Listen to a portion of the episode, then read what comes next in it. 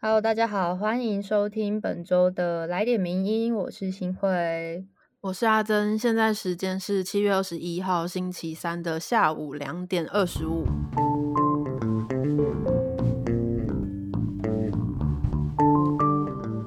对，今天呢，其实我们还是采用远距录音的方式哦，可是对，还是分流上班的。现在在公司的人是新会，还好吗？发出了一段哀嚎，而且，而且大家最近应该就是非常震惊，当我们开始居家工作之后，就没有台风假这件事情了。对啊，就是紧接着这一一两天后，应该台风会有一定程度的影响，但是。因为大家如果都有在居家上班的话，公司就是可以让你继续 在家居家 上班，就没有放台风假，因为你不会受到台风的影响。没错，没错，真是太冲击了，真的。我也跟大家分享一下这个进公司的心得好了。好，不知道有没有听友也是从这周或上周开始，就是返回你的工作岗位，因为我在。通勤的时候，觉得人潮其实还是比以往少蛮多的，所以应该还是有很多人是在家上班吧。嗯，但是我至少一半的人，嗯，对，不幸的我呢，进入了公司之后，发现自己的办公桌人家被炸过，真的假的？是有各种堆叠很久的东西吗？对，然后可能这段期间收到的一些信啊、包裹啊。其实不只是我的桌子啊，我们两个的桌子哦，真的吗？我还没有看到。然后会布满灰尘啊，哦，然后各种繁琐的防疫要求啊，就觉得还不如待在家，是不是更安全一点呢？嗯，其实如果以后居家上班变成一个常态，然后就没有台风假的话，我还是会宁可居家上班呢。嗯嗯，让我选的话啦，完全同意。对啊，对，我们要跟上这个后疫情时代的脚步。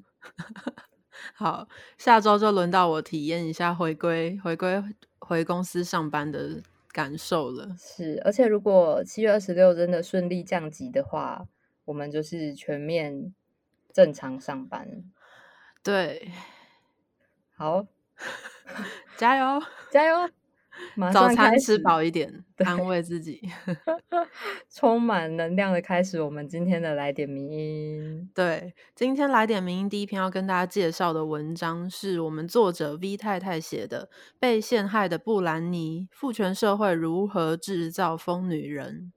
对，其实这件事情已经延烧一阵子了。就是上个月的时候，小甜甜布兰妮她首次在法庭听证会上面发言，然后这一段发言呢，就是指出了她的爸爸。以监管权的名义对他采取了各种管束，包括像是强迫他工作啊，服用特定精神药物，禁止他跟男友见面，而且还不允许他摘除放在体内的避孕环，让他没有办法如愿再生育小孩。那他在法庭上的这段证言就引来了非常大量的关注跟讨论。其实不论是布兰妮她本人，或者是支援、支持、声援她的人都强调说，其实布布兰妮是一个有完整行为能力，而且能够为自己做决定的成人，所以其实并没有接受监管的必要性。那其中一个最明显的证据，就是他这些年来其实持续的都有在工作，而且还有杰出的表现跟收入，就像是他其实有付钱给他的父亲，还有另外一名监管人来管理他的薪水，甚至。来负担他们的律师费用。那如果布兰妮可以养活这么多人，他为什么不能为自己决定他要接受什么样的医疗照护呢？或者是为什么他不能替自己决定他要聘请谁当他的律师，或者是他要不要结婚、要不要生小孩呢？对啊。但是作者这边就说，虽然这好像是一个很实在而且重要的论点，但另一方面就是，当我们好像持续的想要去证明说，布兰妮其实已经，因为以前大家可能会觉得他好像疯疯癫癫的才要接受这种监管，我们好像一直想要证明说，布兰妮已经不疯了的时候，另一个值得探问的问题，或许就是布兰妮她真的有疯过吗？那如果答案是真的，他为什么会疯呢？那这个疯狂又是该如何理解、诠释跟被利用？其实被称为疯女人或是疯狂的人等等的这些事情，不只是发生在布兰妮身上，很多其他的明星也都曾经面临这样的状况。那很多人就会说，哦，这些明星他们会面临这样那么大的压力，然后所谓变疯这件事情呢，很多人会把它归咎于。呃，可能媒体生态，或者是狗仔文化，还有民众的猎奇心理等等的这些原原因，那这些说辞虽然也没有错，但是作者就强调说，这些说法其实忽略了一件事情，是这些因素作用在不同性别的艺人身上，其实它它是会有不同的方式跟强度的。也就是说，女明星遭遇到的是一套更刻板、更严苛的监督规范，还有限制。对，像是我们就继续以布兰妮为例子来看的话，当年像是她的穿着、她的亲密关系，甚至是性生活，都成为众人评价的对象。那我们这些大众呢，一方面热爱观赏她从邻家女孩蜕变长大，变成一个成熟的性感女性，可是另一方面却又持续监督她有没有越界，而且在她可能太性感的时候，给予她一些批评。然后他的性啊，还有情欲、亲密关系，也都会变成我们好像理所当然可以去谈论跟评论的内容。而且在他生小孩之后，社会还是会一直评断他是不是一个称职的母亲。尤其这件事情在他离婚诉讼的时候是更严重的。有一个例子就是他当年被拍到一张照片，是他在开车，然后他把他的小孩、他的婴儿放在自己的大腿上面，然后就因为这样子的一张照片，就让他受到很多人的批评。虽然他后来有解释说，当时的他其实是一直被狗仔跟拍、紧跟着的，所以他当下其实只是想要。快速的赶快离开那个可怕的现场，但是他虽然已经有做这样的解释，还是没有办法摆脱大家对于他冠上的呃罪名，就是说他是失职母亲，然后说他很坏之类的。另外一个经典的案例是在之前那个有播出的纪录片《陷害布兰妮》里面，有一位记者就说，他当年其实没有感受到，其实布兰妮不喜欢被他们拍或是被跟拍，因为他说。布兰妮都很友善啊，可是值得思考的是，女人真的有拒绝的空间吗？毕竟，在当这些女性在公众场合表现强势，或是不愿意满足某些想象的时候，她们可能会立刻被当作是你很高傲、你很难相处，甚至是一个可怕的人这样子。嗯，或者另一种可能就是，当这些女人她们终于不愿意再举继续扮演那个所谓乖女孩、大众想象的乖女孩的角色的时候，而是选择就是直接的表现出自己的负面情绪和厌恶的时候，她们却会像布兰妮一样被打造成一个疯女人。嗯，而且到这边，其实大家可能就会想到，除了布兰妮以外，在我们因为布兰妮好像比较不是我们成长的那个时候会追的明星，嗯，但。是我们再继续看到现在，比如说像是泰勒斯，甚至到更近的福原爱等等，还是不断的有一些案例在重演。对，就是这些事情可能十几年前就一直在发生，但是到现在近期正在进行当中的事情的一些新闻，都还是重蹈覆辙。是。那在这个布兰妮的事件里面呢，我们可以隐约察觉一些倾向，就是布兰妮她被打造成一种无能、脆弱，然后崩溃的人。她对自身能力的认知被扭曲，然后好让她相信自己确实没有办法管理她自己的生活来。所以才必须仰赖像他爸爸或是其他人来管理。那布兰妮的疯狂是他的现实不被社会采纳与相信的结果，同时呢，也会被父权社会当成一种理由，进一步用来合理化这个社会对他的不信任。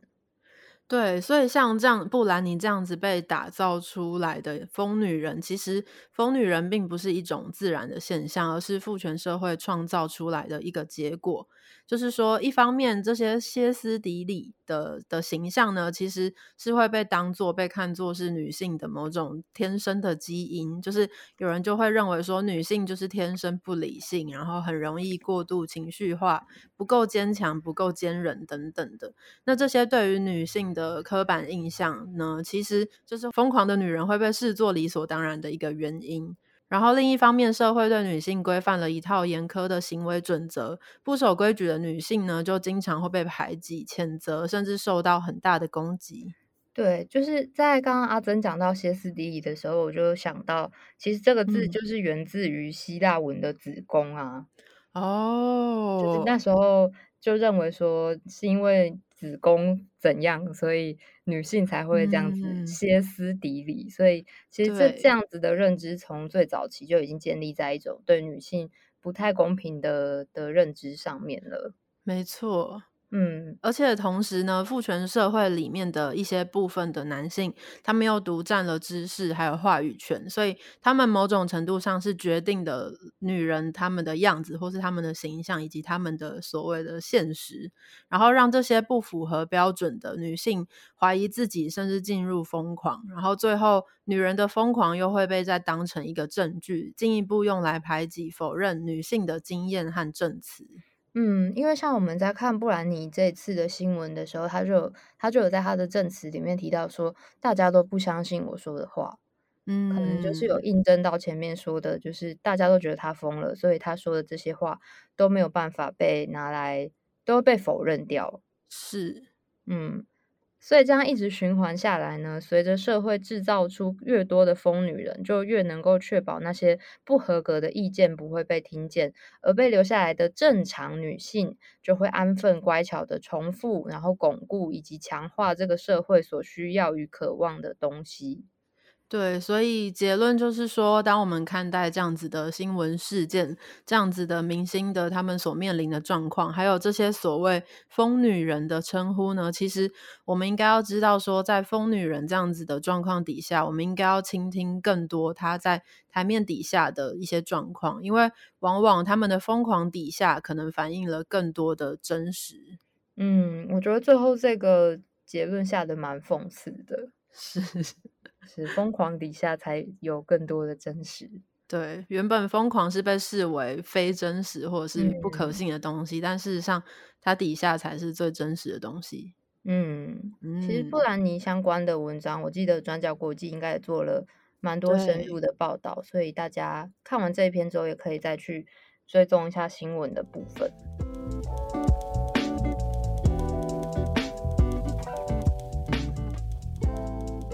那接下来第二篇文章要跟大家分享的，也是跟刚刚有一点点相关，就是关于福原爱最近一直被一直被拿出来报道的新闻事件。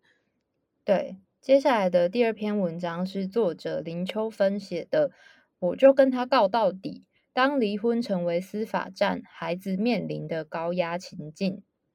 其实今年上半年，江宏杰还有福原爱他们的婚姻新闻，在近期算是画下了一个句点。就是他们双方透过公开声明，表示说已经结束婚姻关系。那接下来呢，依然会共同监护两位孩子。那这位作者他就认为说，虽然其中的各种非常甘苦的心情，可能只有当事人了解，但是在婚姻和后续孩子的照顾上面，他们算是做了一个很好的处理典范。就是双方透过家事调解进行沟通和协商，让纷争就是可以迅速的落幕，也让大人还有小孩的生活及早重新开始。对，就是他说，虽然，嗯，这件事情吵了这么久，但是看起来结果是还不错的。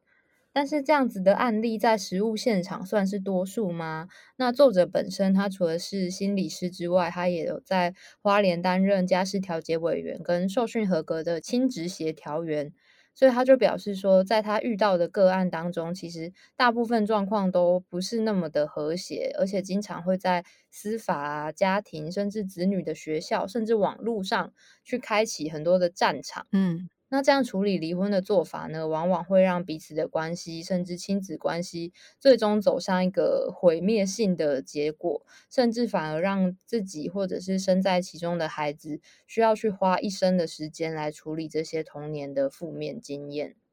作者就在文章里面有举了几个他，呃，看过的各种个案改编之后的故事。那其嗯。中一个呢，就是一位十五岁的女孩，她被诊断为忧郁症已经两年了。那也经历多次的住院，但是还是常常反复的自我伤害、中辍。因为其实四年前呢，女孩的父母他们开启了离婚诉讼，多达十几起的互告案件。那这些家庭的混乱呢，经过三年才终于落幕。但是虽然可能诉讼已经落幕了，女孩的痛苦却没有随之结束。当年她是被迫在法庭上面陈述关于父母冲突，以及呃被迫陈述父亲有什么不对，这些种种的事情呢，其实都让她有很深的自责感。嗯，而且在这个故事里面呢，这位女孩的父父母每次见她的时候，都是在互相控诉对方有多糟糕。那她的妈妈也总是在爸爸要求要见她还有弟弟的时候，表现出很冷漠的态度。那再加上可能妈妈也会在女孩的面前上演一些悲情戏码，都让她感到非常的厌恶。那当这一切情绪淹没他的时候呢，他就会选择用刀子在手臂上自残，因为他就会一直忘不掉妈妈常常在他耳边说的：“早知道你现在这么麻烦，当年我就不要争取你的监护权。”那另外一个故事呢，就是有一位二十岁的男孩，他在小学四年级的时候面临父母的离婚诉讼以及探视的冲突，然后他就说他还记得当年法官要他出庭表示说：“你想要跟谁住？”然后出庭前呢，父亲就告诉他说：“如果你选择了妈妈，这辈子我再也不会见你了。你我会当做我没有你这个儿子，而且我也不会负担你的费用。那所以呢，最后这位男孩就选择了爸爸。这已经是威胁了吧？对，这是非常非常严重的，比情绪勒索还要严重。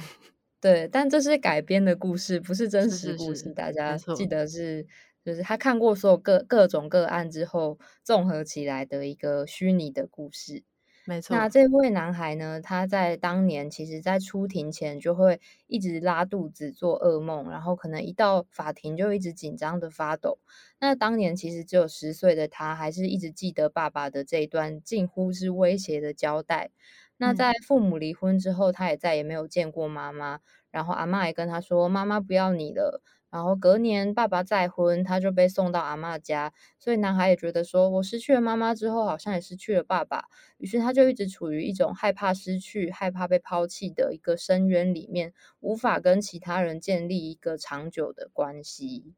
那后来呢？他因为强迫症才进入大学的咨商中心。他就在咨商中哭着谈起他这段童年时期父母对他种种作为、对他的自我价值、情绪还有人际的影响。这些年来呢，男孩就说他只想要问妈妈说：“你过得好吗？妈妈，你不来找我，是不是你还在生气我当年在法庭上的选择？妈妈，我想跟你说对不起。”哇，我读到这边真的觉得。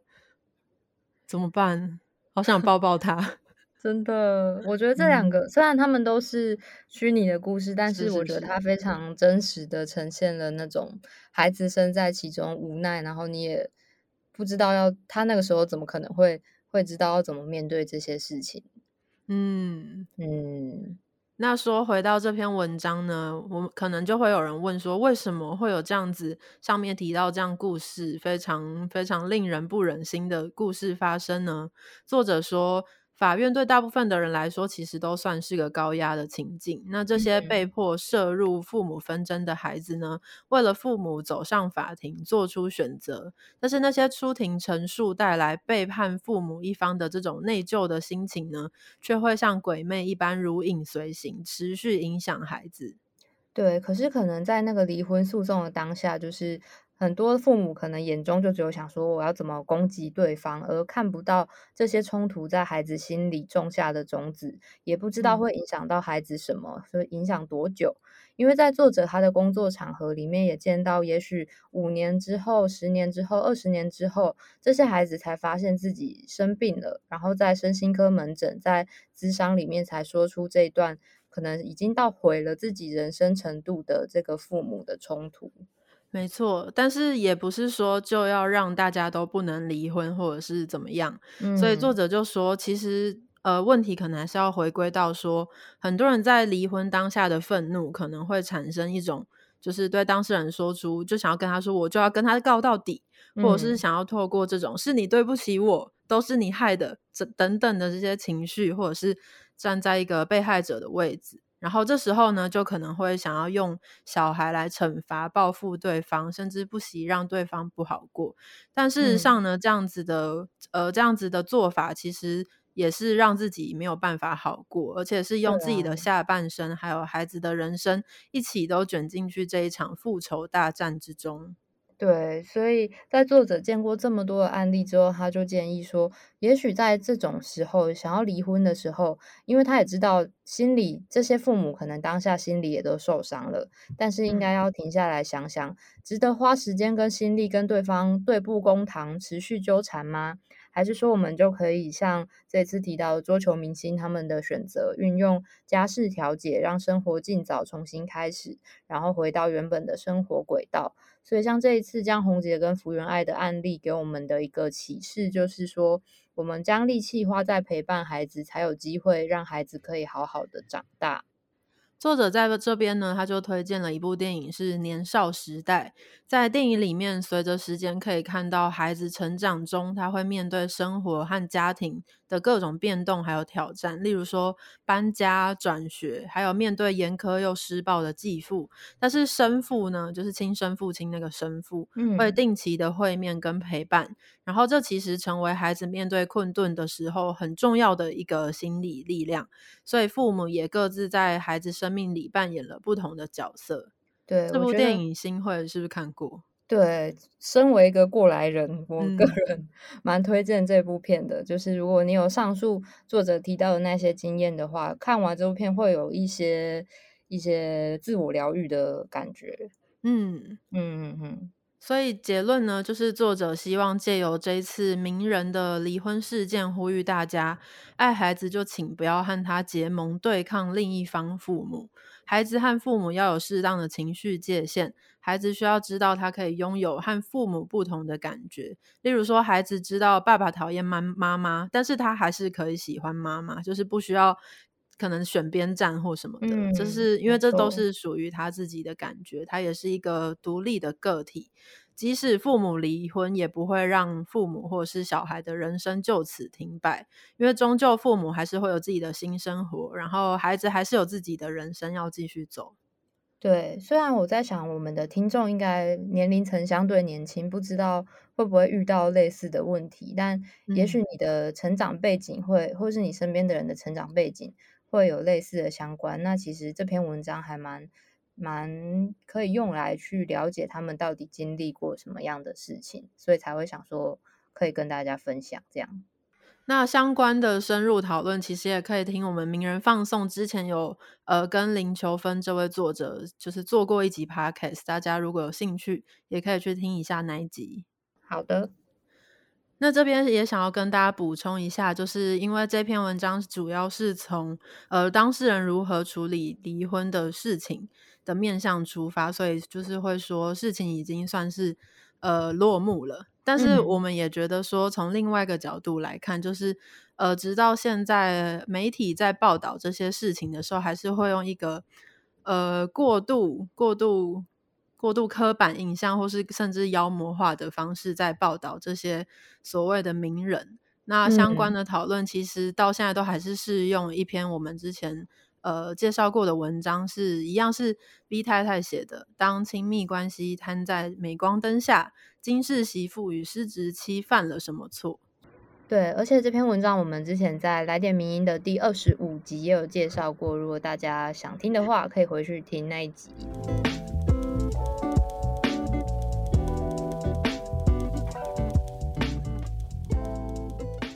今天第三篇文章要稍微走一个比较轻松的路线，要跟大家介绍一篇文章，是我们作者写的《三国早已不是中国的形状》，不懂日本怎能拍好无双？对，作者名称是林运宏。对。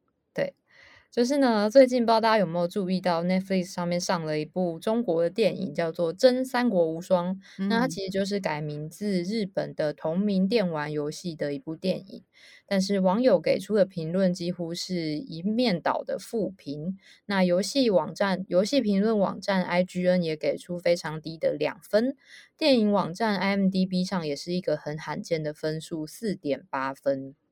作者就认为说，这部片有一种廉价塑胶的质感。例如说，吕布阻止貂蝉投湖那段剧情，怎么看都是变态大叔偷看美少女洗澡。哎，这样应该剧透没关系吧？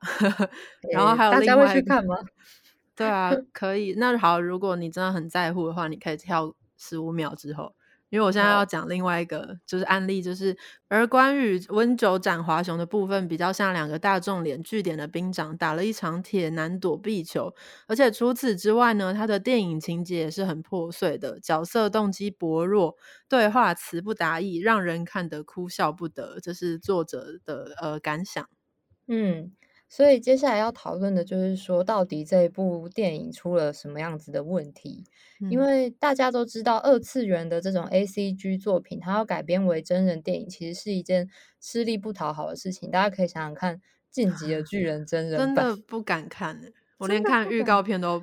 觉得哦，我不行。我看 到任何东西你要改编成真人版，我觉得 no，先不要，先不要，先不要。可是也好像也不是全部都这样，因为作者也说，游戏或漫画粉丝可能会觉得真人版没有忠忠实的还原自己熟悉而且喜爱的原作。那另一方面，不熟悉原作的一般观众可能又会看不懂简化后的背景设定，就像我们刚刚讲《晋级的巨人》这样。是。不过，所谓电影改编的诀窍呢，其实并不在于照本宣科，而是要精准抓住原作精神。所以，真《三国无双》改编的如此失败的原因呢，就是因为它没有尊重游戏的原作。那游戏《三国无双》游戏的原作精神到底是什么呢？作者说，其实这款游戏是所谓的割草游戏。如果大家不知道的话，割草游戏就是指呃角色可以一次性攻击、击杀大范围内的大量的小兵，就是游戏画面上面你会看到站着的小兵全部就是被你碾倒。对，一排倒，对对对。那这个游戏本来其实就极度的偏离史实，或者是我们可能熟悉的《三国演义》游戏里面的每个武将呢，其实都是颜值破表的俊男美女，而且他们的招数非常华丽，轻易的就可以将敌人轰掉。对，然后有的人可能也会说，这游戏没有什么深度。作者其实也不否认，他说，虽然没有什么深度，但非常非常舒压。那再加上日语声优的配音，玩起来的感受就是萌。中二再加上无比的欢乐，嗯，可是这部电影《真三国无双》呢，它却完全偏离了刚刚说的这些游戏美学。这位导演他很努力的想要把它还原成《三国演义》，就是一个史诗巨作、历史巨作的感觉。例如说，小说中有一些经典的情节，其实从来没有出现在游戏里面，但是却变成电影的重点。例如说，刘备怒鞭督邮。曹操行刺董卓，刘曹煮酒论英雄等等的这些情节，而且除此之外呢，刚刚有说游戏原作是走一个赏心悦目、无脑轻松的路线，所以它也没有人头落地的这种血腥的镜头，但是这些东西全部都出现在这部电影里面了。嗯，所以就是等于是它没有忠于原作嘛。那再说一下这一款游戏，它其实从一九七零年代以来呢，全球的御宅族跟动漫游戏粉丝其实都非常的喜爱三国的故事。但但是呢，这基本上是属于一种日本式的大众文化。就无论它是三国无双或是三国志系列，传奇英雄的形象个性早就已经脱离那个中国的三国演义了，反而是充满一种大和民族的美学韵味。例如说，在《三国无双》游戏里面呢，有一个粉丝很爱调侃的设定，就是曹操的外形性格，其实和这款游戏的姐妹作，就是《战国无双》这款游戏里面的第六天魔王织田信长是一模一样的。哦，就是有一种把曹操战国大名化的感觉。对。对，但这其实不是巧合，或是游戏公司偷懒，而是因为在日本的诠释当中，这些三国英雄身上一直都有鲜明的日本战国美学，就是讲究气量，然后强调他们不羁的性格，但同时又细腻，讲究品茶花道的日本武士气质。恐怕这种日本趣味才是我们现在比较熟知的三国无双的真正精神。对，所以总而言之呢，就是电影导演他没有弄清楚这部电影的真正的原作的精神是什么。也就是说，粉粉丝们想要看的其实是热血中二、卖萌卖腐的日本无双，而不是浪淘尽、千古风流人物的中华演绎。不过，作者强调他也不是要在伤口上撒盐啦，他其实是想要来谈一谈文化挪用，以及就是呃，可能亚洲的这些游戏、这些娱乐到底要怎么样走。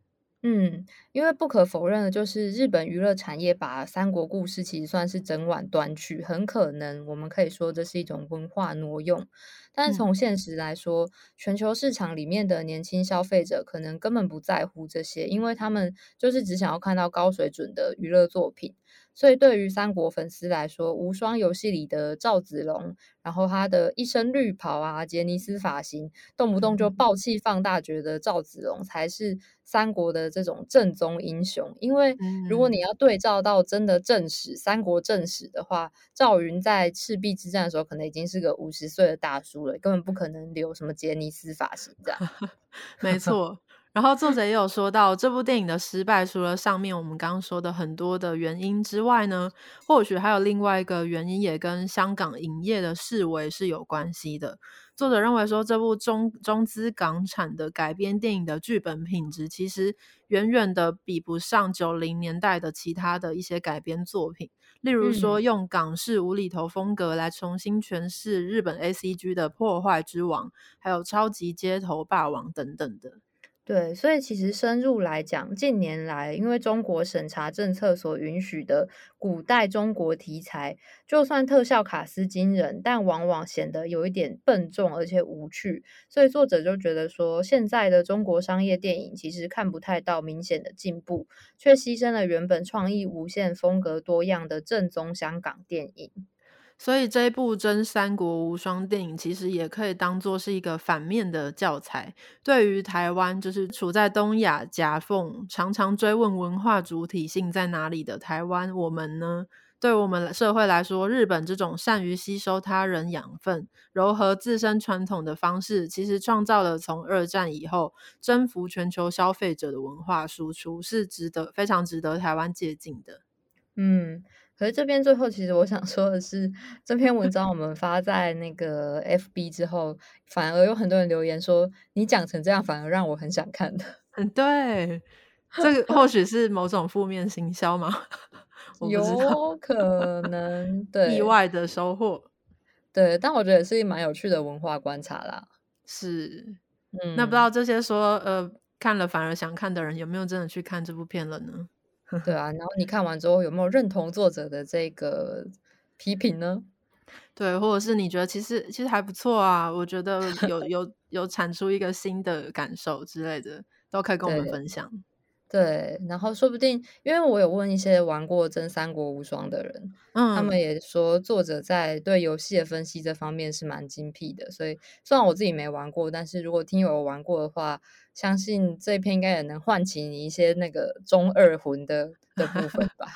没错，嗯，那今天的来点名就在这个轻松的气氛下面告一个段落。对，毕竟明天台风要来啊，对。对，大家就是即使在家工作，还是要小心安全。没错，再次祝福听友平安健康。那今天来点名就到这边，谢谢大家收听，我是阿珍，我是新慧，拜拜，拜拜。谢谢你的收听，更多内容请上名人堂网站。